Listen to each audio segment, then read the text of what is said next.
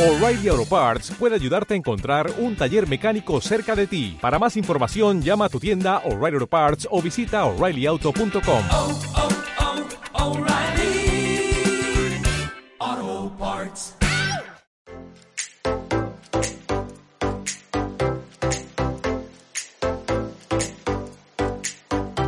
Bienvenido al podcast de la Iglesia Centro Cristiano Esperanza en Valencia, España. Esperamos que disfrutes escuchando este mensaje con nosotros.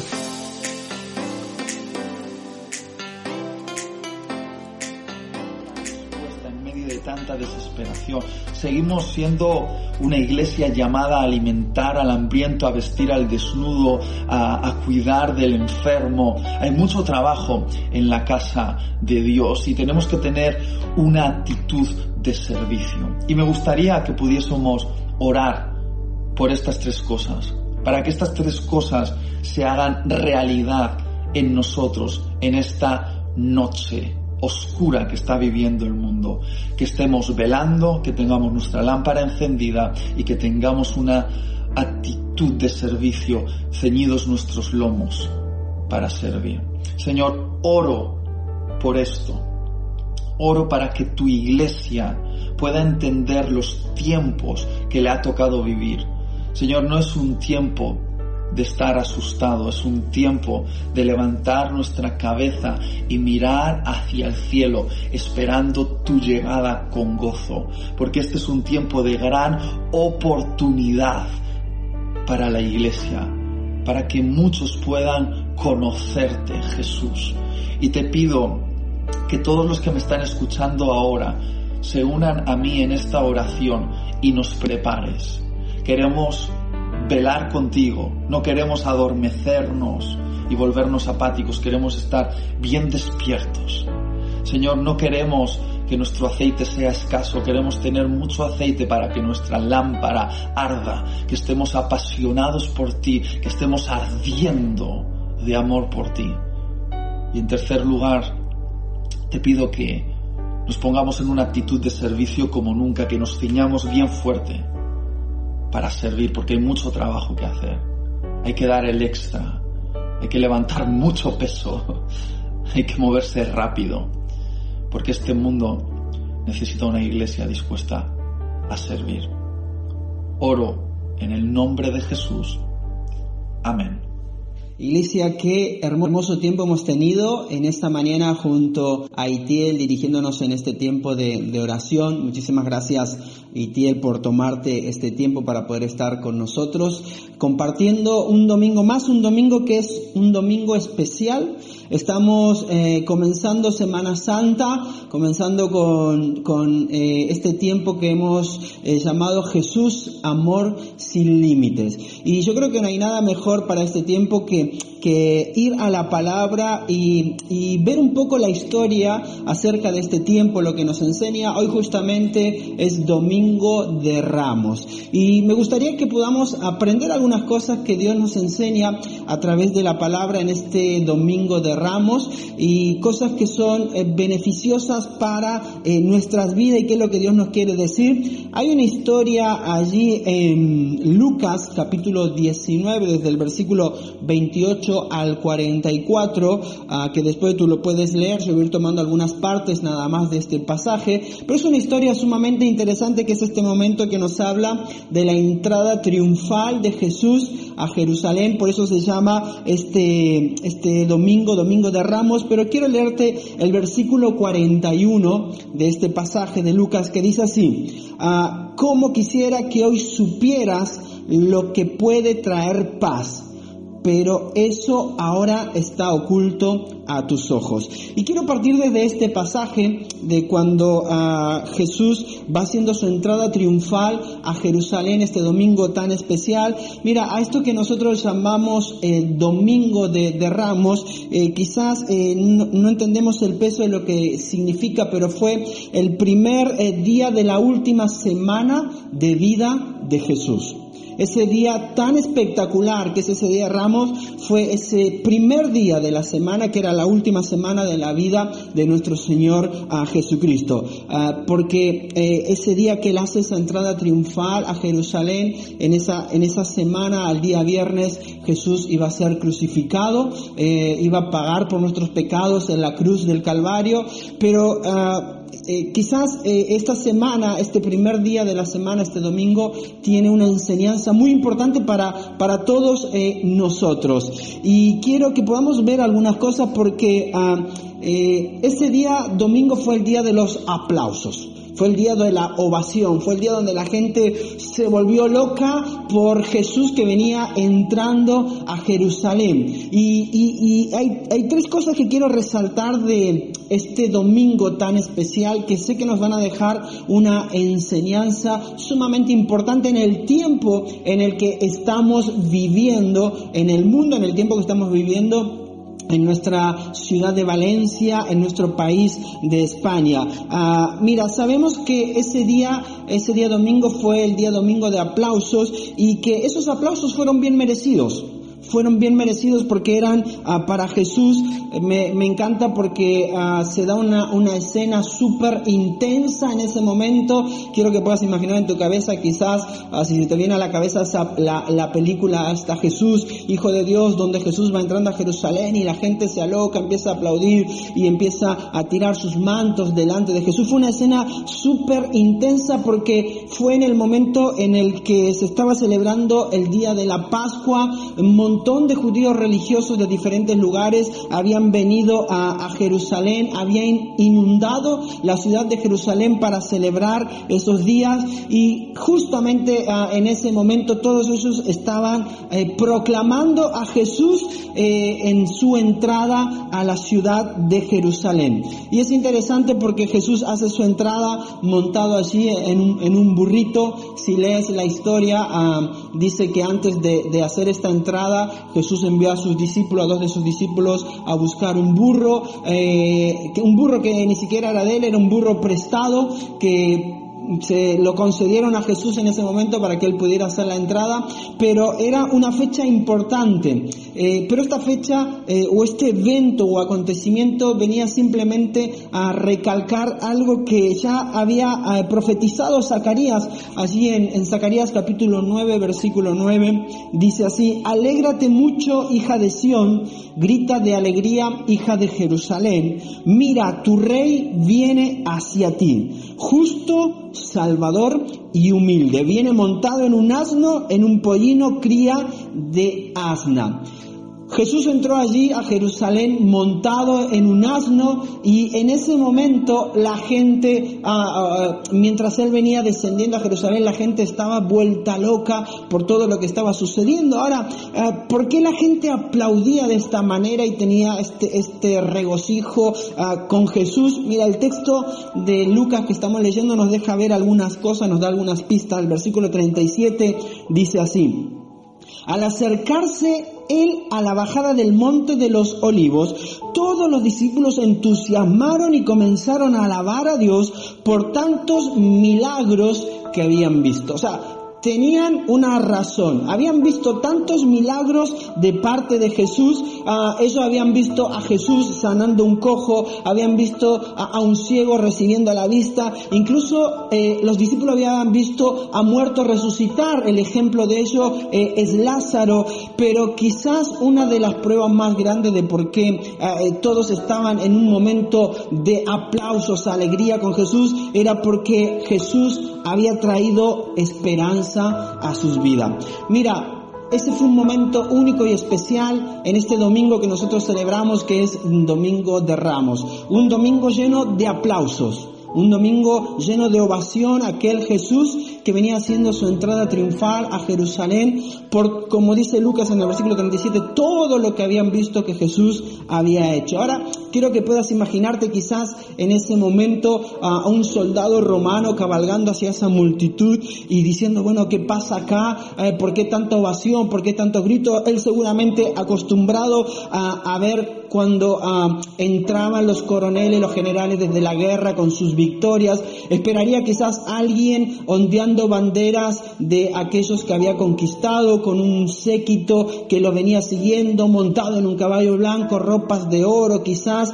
muy relucientes, ah, quizás trayendo algunos esclavos detrás simplemente para demostrar su poderío ah, y lo que pasaba cuando alguien ah, se oponía a Roma, ¿no? Pero eso no fue lo que el, el soldado romano quizás se encontró allí, sino que en la entrada de, de Jesús, en la entrada triunfal de Jesús, era totalmente diferente. La gente, las personas que estaban allí, hacían parte de este desfile que, que, de, que Jesús estaba realizando hacia la ciudad de Jerusalén. No habían cadenas, no habían esclavos, todo lo contrario, ah, venían personas libres, aquel que había sido sanado, eh, aquel cojo, aquel ciego que había recibido la vista, aquel humilde de corazón, todos eran parte de la escena de, eh, que estaba sucediendo en este momento mientras Jesús iba haciendo su entrada triunfal.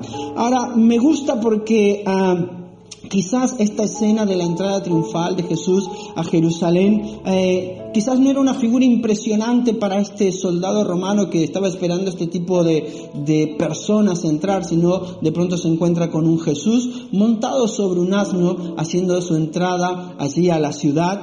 Y, y algo interesante de esto es que quizás no era una figura impresionante para él, pero es la mejor demostración de Dios hecho hombre, entrando a esta ciudad por todo lo que él había hecho en cada una de las vidas de las personas, trayendo esperanza a cada una de sus vidas. Mira, era el desfile de un rey manso y pacífico. Un rey manso y pacífico. Alguien que había traído paz, había traído una nueva esperanza a todas las personas que estaban allí.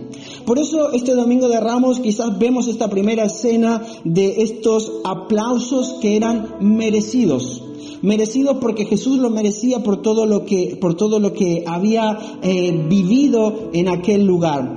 Ahora, hay otra cosa interesante de, este domingo de Ramos, este domingo eh, tan especial, que si nos quedamos simplemente con esta parte podemos decir, wow, qué buena fiesta que se armó en aquel lugar. Si nos quedamos solamente en esta parte podemos decir, eso debe haber sido impresionante y seguramente lo fue porque la gente estaba ovacionando a Jesús que iba entrando en aquel lugar. Pero hay otra cosa que también me, llama la atención de este pasaje y algo de lo que tenemos que ser conscientes tú y yo cuando leemos este pasaje, que los aplausos de ese día, lo único que fueron, que hicieron, perdón, fue predecir la traición que vendría en, la, en el resto de la semana.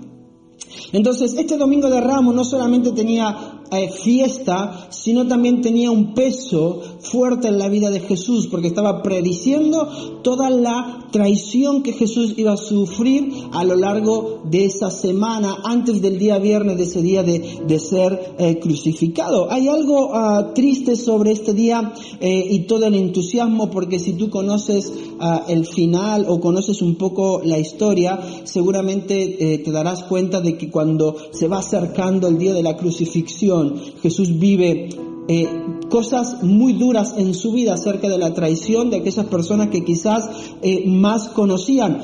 Pero esta historia no tiene el punto culminante en la entrada eh, de Jesús a Jerusalén en sí, sino cuando Jesús está llegando a Jerusalén y empieza a tener un llanto por la ciudad de Jerusalén empieza a, llorar y, a tener unas palabras por, esta ciudad, como leíamos allí en el, en el versículo 41 de Lucas, que Jesús dice, mientras se va acercando a la ciudad de Jerusalén, dice, ¿cómo quisiera que hoy supieras lo que te puede traer paz? Pero eso ahora está oculto a tus ojos. Y Jesús comienza a tener un tiempo de tristeza, quizás mientras se va dando todo este proceso de ver cómo la gente tira sus mantos delante de él, aplauden, ovacionan. Es más, la historia nos dice de que algunos fariseos venían y le decían a los discípulos, hey, eh, que calmen un poco a la multitud, esto no tiene que ser así, uh, porque eh, quizás estaba volviéndose algo muy fuera de lo que ellos esperaban, muy fuera de lo normal, muy fuera de lo común. Ahora, mientras Jesús eh, merece una entrada triunfal como esta a Jerusalén, una entrada ah, como la que estaba sucediendo, Lucas hace, ah, enfatiza este momento de por qué Jesús se, desi- de- se desilusionó. Ah, y, y ¿sabes por qué se desilusionó Jesús? Porque Jesús sabía que esa misma multitud que estaba allí en aquel momento ovacionándolo, levantando su mano y diciendo, Osana, esa misma multitud sería la multitud que lo traicionaría. O sea, ese mismo momento Jesús no solamente se quedó con ese momento de wow, de ovación, sino que su corazón se entristeció porque sabía que esa multitud que este domingo lo estaba ovacionando iba a ser esa multitud que lo iba a, trau- a traicionar. Ah, la, la humanidad eh, es de naturaleza eh, voluble, es muy cambiante constantemente. Y esto lo podemos ver. alguien puede ser famoso hoy, puede ser alguien muy popular hoy, pero mañana quizás ya nadie se acuerda de él. Y creo que tenemos muchísimos ejemplos de este tipo de personas, personas que en un momento fueron famosas, ah, fueron personas muy populares por algo que hicieron, pero al otro día quizás ya nadie se acuerda de ellos. Ah, nuestro carácter es eh, a veces de ver cosas así y aplaudirlas, pero ya mañana ni acordarnos. Era lo que estaba pasando con Jesús. Esa multitud en ese momento se estaba acordando lo que Jesús había hecho. Había traído una nueva esperanza. Pero esa misma, esa misma multitud era la que la iba a traicionar. Esa misma multitud que, que gritaba Osana ese día era la que eh, el día viernes iba a estar gritando crucifíquenlo. Esa misma multitud que iba a estar diciendo liberen a Barrabás.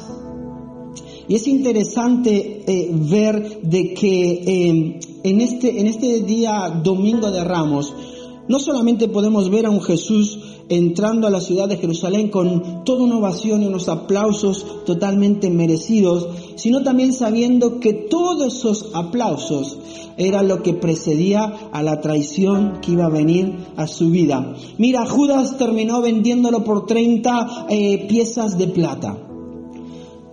En esa semana consecutiva, mientras había pasado del domingo hasta el viernes, hubieron diferentes eventos y uno de ellos fue este, donde Judas terminó traicionando a Jesús por 30 monedas.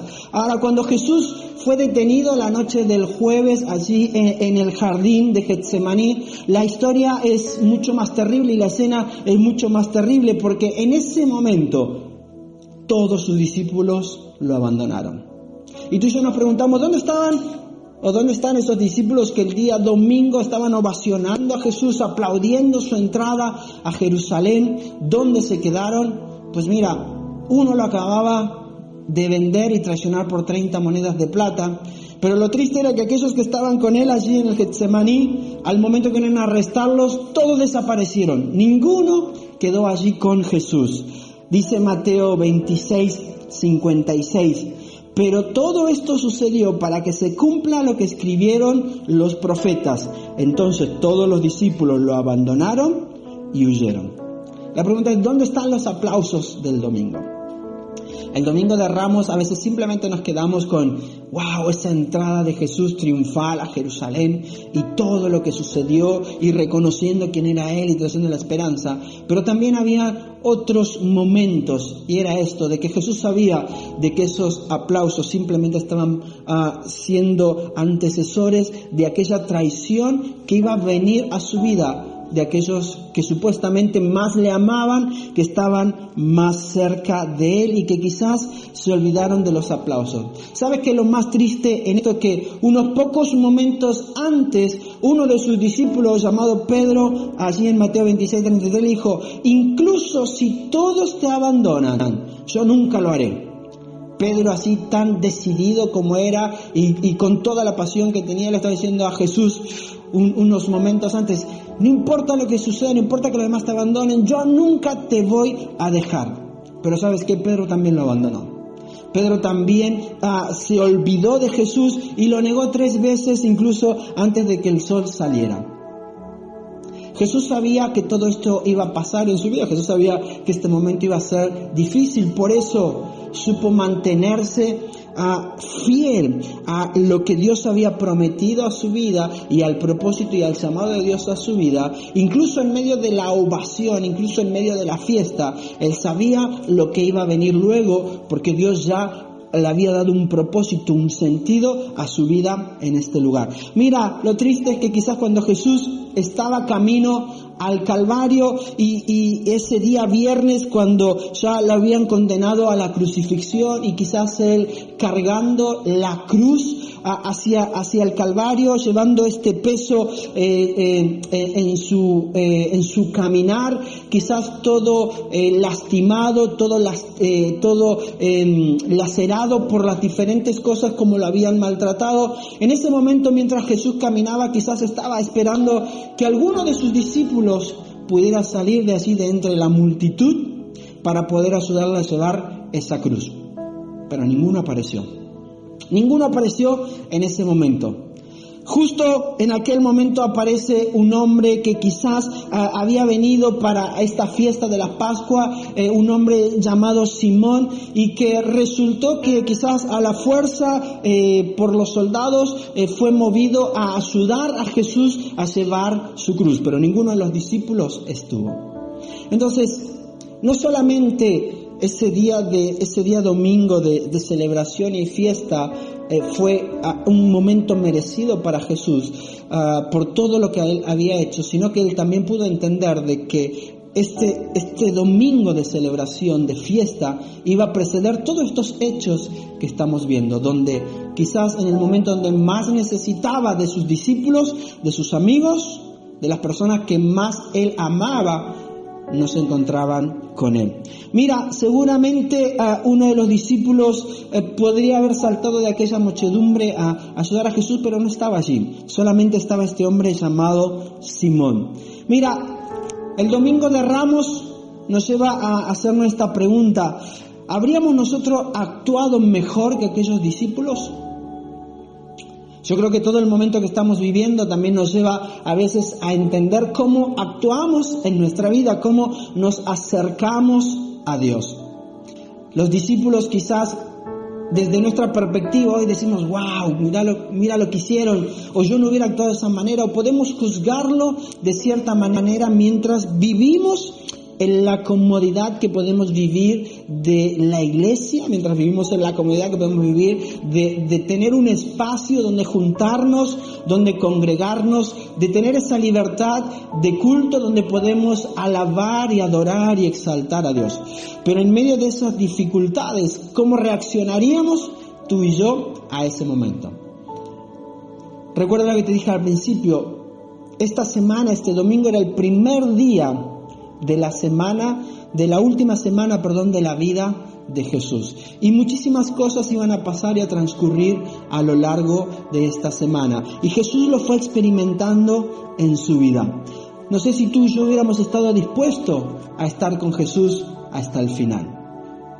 Quizás si hubiéramos estado celebrando el domingo allí con todas las ganas porque todo iba bien, porque todos reconocían quién era Jesús, pero en medio de la dificultad, cómo hubiéramos respondido, cómo estamos respondiendo tú y yo en medio de la dificultad. Estamos en una, en una época, en un tiempo sumamente especial que es Semana Santa. Estamos en un tiempo ah, sumamente particular de cómo estamos viviendo este tiempo, la Semana Santa. Y, y, este primer domingo en el que tú y yo comenzamos a hablar acerca de esto, creo que debemos examinar algo que es la, pregunta que yo quiero eh, llevarte y llevarme a mí en este domingo a poder analizar y poder eh, ser sincero conmigo mismo. Es esta, ¿soy un cristiano simplemente en tiempos de fiesta? Mira, este domingo de Ramos me lleva a evaluar y a preguntarme si yo soy como este tipo de, cristianos, como aquellos discípulos, como aquellas personas que estaban ovacionando a, Jesús el día de su entrada a Jerusalén, era un día de fiesta, era un día de celebración, todos querían estar. Todos querían estar ahí donde estaba la multitud. La pregunta es si yo soy ese tipo de cristiano que es simplemente cristiano en los días de fiesta. Y tú dices, ¿qué es un cristiano en día de fiesta? Pues mira, es un cristiano que quizás disfruta de la emoción del momento. Yo creo que ah, hoy que estamos viviendo este tiempo donde eh, quizás nos juntamos desde casa, este tiempo que estamos viviendo donde ya no podemos tener un lugar físico donde todos nos reunimos, donde todos celebramos, donde todos levantamos nuestras manos, donde quizás ese domingo donde yo llego a la iglesia y aunque quizás no venga con todas las ganas y con todo el ánimo, ese domingo quizás me contagia la alegría de quien ah, me recibe. Quizás venías con toda la, desilusión de muchas cosas ese domingo y de pronto te encontraste ahí ah, en recepción con Claudia. O te encontraste en recepción con algunos de los que están ahí dándote la bienvenida y te da un abrazo y dice bienvenido a casa, qué bueno que estás acá, te estábamos esperando y eso cambió uh, tu actitud para ese día domingo. Quizás fue en el momento de la adoración, en la alabanza, eh, eh, no ibas con todas las ganas, pero ese momento al ver toda la congregación, todas las personas que estaban a tu alrededor, te llevó a, a levantar tus manos y a tener un tiempo de adoración a Dios. A un cristiano que quizás que a veces eh, disfrutamos de esa emoción del momento. Eso es a veces ser eh, eh, este cristiano de decir de, en tiempos de fiesta, ¿no? Alguien que es conmo conmovido y motivado temporalmente. Quizás somos movidos en algunos momentos específicos. Quizás nuestra alegría con Dios, con Jesús, viene en los momentos simplemente de los domingos. Y durante la semana uh, pasan cosas en nuestra vida que no nos permiten estar cerca de Dios. El entusiasmo uh, por lo que Jesús está haciendo en nuestra vida. Pero que a veces este tipo de cristianos eh, nos es difícil seguir teniendo fe, incluso cuando ya no hay ese tiempo de alabanza, ese tiempo de canciones, ese tiempo de comunión, de abrazo, de estar todos juntos, cuando pasan las fiestas. Los discípulos vivieron esta situación. Cuando estaban todos ahí en medio de la fiesta, uh, todos celebrando a Jesús, levantando sus manos diciendo, Osana. Pero al transcurso de la semana cada uno de ellos fue perdiendo su fe, fue uh, desapareciendo esa alegría que tenían, porque empezaron a vivir ese momento de tristeza y angustia. Ese cristiano quizás que venimos hablando que, eh, quizás solamente cristiano en tiempo de fiesta le es difícil conservar a veces su compromiso con Dios debido a esta circunstancia. Cuando pasan cosas difíciles, cuando pasan cosas ah, complicadas, nos es difícil seguir manteniendo nuestro compromiso con Dios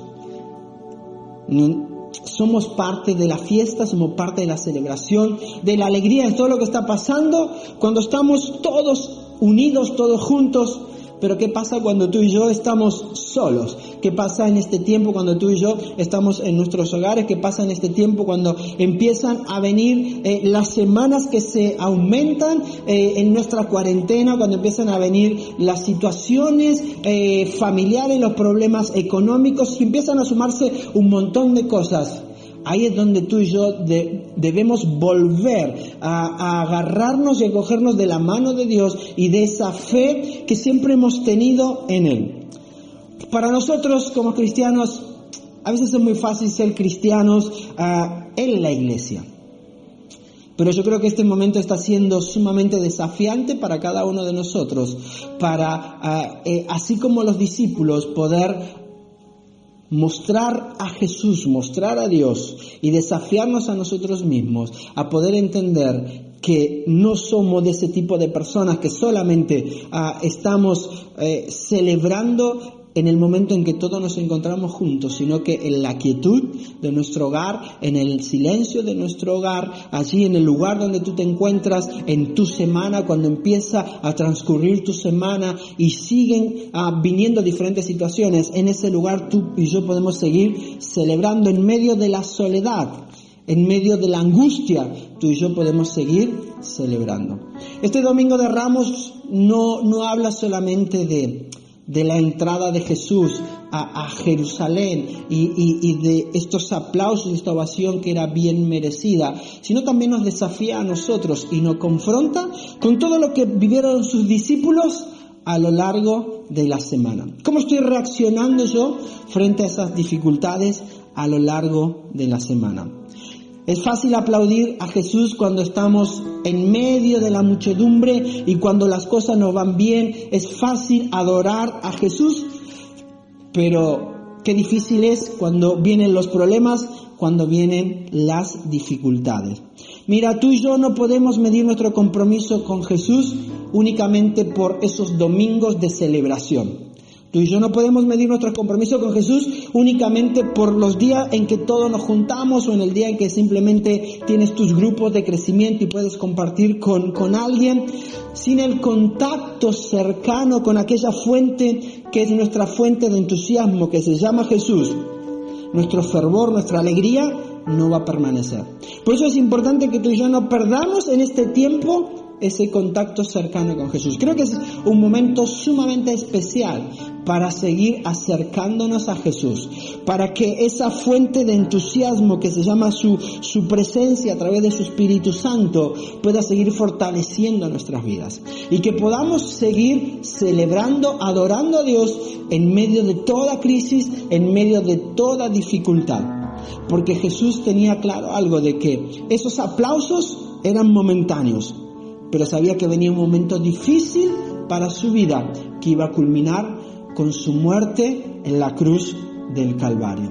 Mira, ah, me encanta porque nos dice Hebreos 12, versículo 1 y 2, y con esto quiero ir terminando lo que, lo que quería compartirte en esta mañana. Dice Hebreos capítulo 12, versículo 1 al 2, dice, por tanto, nosotros también, teniendo en derredor nuestro gran nube de testigos, despojémonos de todo peso y del pecado que nos asedia, y corramos con paciencia la carrera que tenemos por delante. Versículo 2 dice, puesto los ojos en Jesús, el autor y consumador de la fe, el cual por el gozo puesto delante de él sufrió la cruz, menospreciando el oprobio y se sentó a la diestra del trono de Dios. Me encanta sobre todo esta parte del versículo 2, que es la reflexión hacia donde Jesús quizás o la palabra de Dios quiere llevarnos en esta mañana. Dice, el cual por el gozo puesto delante de él sufrió la cruz. En este tiempo una de las cosas sumamente importantes que tú y yo tenemos que tener eh, claro es no perder la visión. Quizás este tiempo nos puede llevar a simplemente enfocarnos constantemente en lo que estamos viviendo, las necesidades puntuales, las dificultades puntuales, y nos nublan la vista que no nos permiten ver lo que Dios tiene para cada uno de nosotros, cada una de sus promesas. Jesús quizás en ese tiempo de celebración, en ese tiempo de aplausos, no perdió la visión, aquel propósito que Dios su Padre le había dado. No lo perdió en medio del aplauso, no lo perdió en medio de la alegría, no lo perdió cuando todo iba bien, no se le nubló la vista por todo aquello que estaba sucediendo. Pero tampoco lo perdió en medio de los momentos difíciles de su vida. Por eso dice, por lo cual por el gozo puesto delante de él. ¿Sabes cuál era el gozo puesto delante de él? Que en aquella cruz del Calvario, él iba a traer una nueva oportunidad para ti y para mí. Que en aquella cruz del Calvario Él iba a traer redención para tu vida. Que en aquella cruz del Calvario Él iba a traer paz y esperanza. Iba a traer milagros sobre cada una de nuestras vidas. Por eso es sumamente importante que en, en medio del tiempo en el que tú y yo estamos, no cerremos nuestra vista a la situación puntual que estamos viviendo, sino que podamos volver a levantar nuestra cabeza, a recordar sus promesas como hemos visto y seguir caminando hacia el propósito que Dios ha determinado para cada uno de nosotros. Mira, las convicciones no son simplemente las creencias que tú y yo tenemos, sino esas creencias a las que nos aferramos. Esas son las convicciones. No solamente aquello en lo que creo, sino aquello en lo que yo me aferro. Y en este tiempo tú tienes que aferrarte a aquellas convicciones que tú tienes de parte de Dios. Este es el tiempo donde tú y yo, en el lugar donde estamos, podemos conocer, experimentar a Dios en nuestra vida de una manera como nunca antes lo hemos experimentado. Jesús caminó hacia adelante basado en esa convicción, basado en ese propósito que Dios tenía para ti. Por eso yo quiero desafiarte eh, eh, en medio del tiempo en el que nos encontramos. Y sabes, seguramente sigamos teniendo muchos domingos más, así como el que estamos teniendo hoy donde nosotros estamos aquí en nuestra casa, tú estás allí en, tu hogar a través de tu tablet, tu móvil o, tu Smart TV, disfrutando este tiempo de reunión. Quizás tú estás allí eh, eh, en tu hogar ya eh, el tercer domingo que te encuentras en aquel lugar. Mm, disfrutando de la reunión de esta manera.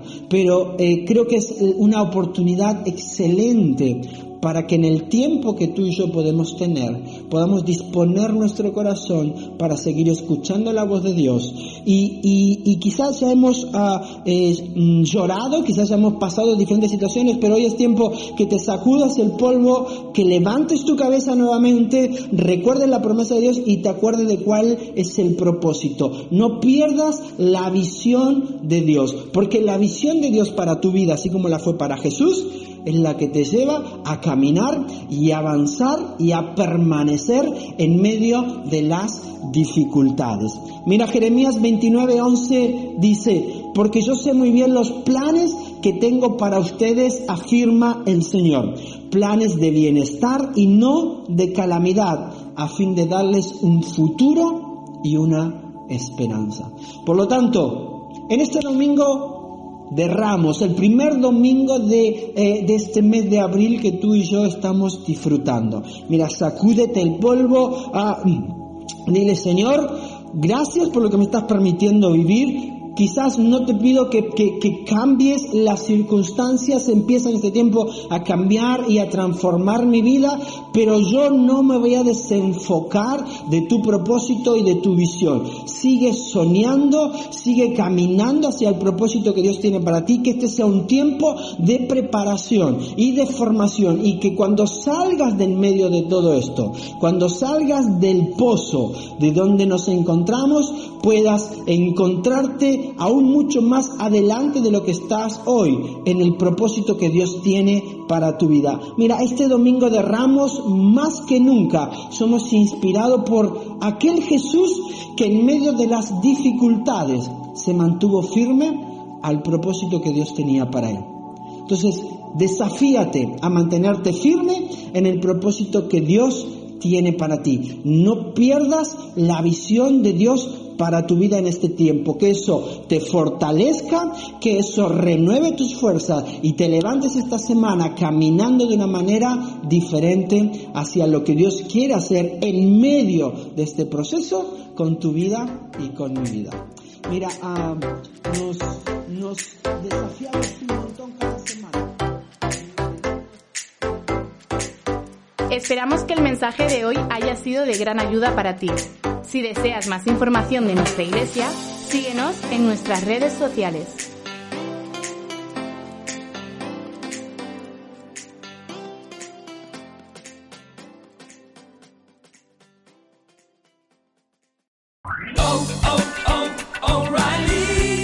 ¿Necesitas ayuda? En O'Reilly Auto Parts te ayudamos. ¿Necesitas algún consejo? Te aconsejamos. Nuestros profesionales en autopartes están siempre disponibles para ayudarte a encontrar lo que necesites. Excelente servicio al cliente es solo una de las ventajas que ofrece O'Reilly Auto Parts. Los profesionales en autopartes. Oh, oh, oh, O'Reilly Auto Parts.